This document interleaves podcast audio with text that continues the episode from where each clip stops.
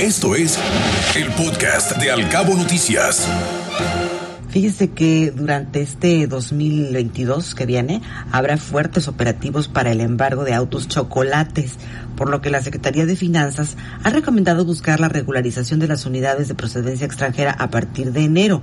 Conforme vayan transcurriendo los meses, estos operativos se van a incrementar, así lo advierte la propia secretaria de Finanzas de Baja California Sur, Berta Montaño Cota, quien aclara que estas acciones se realizarán conjuntamente con las Fuerzas Armadas y con otras corporaciones relacionadas.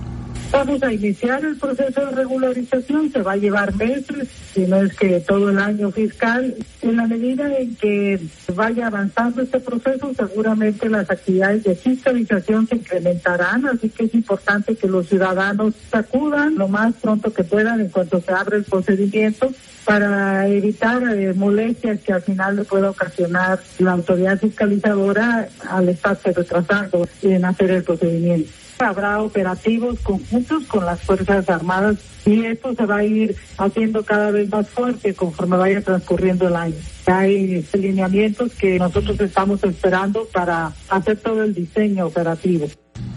Bueno, mencionaba que este proceso de regularización abarca los vehículos de procedencia extranjera que ingresaron al país sin documentos y hasta la fecha de publicación del decreto federal, que fue del pasado 18 de octubre.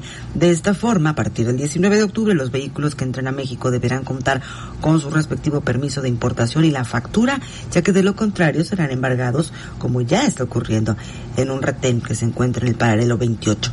Así es que habrá fuertes operativos contra los autos chocolate en el 2022, según lo advierte la propia secretaria de Finanzas de Baja California Sur, Berta Montaño.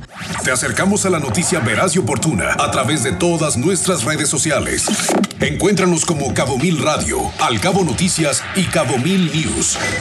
Al Cabo Noticias de 7 a 9 de la mañana por Cabo Mil Radio 96.3. Siempre contigo.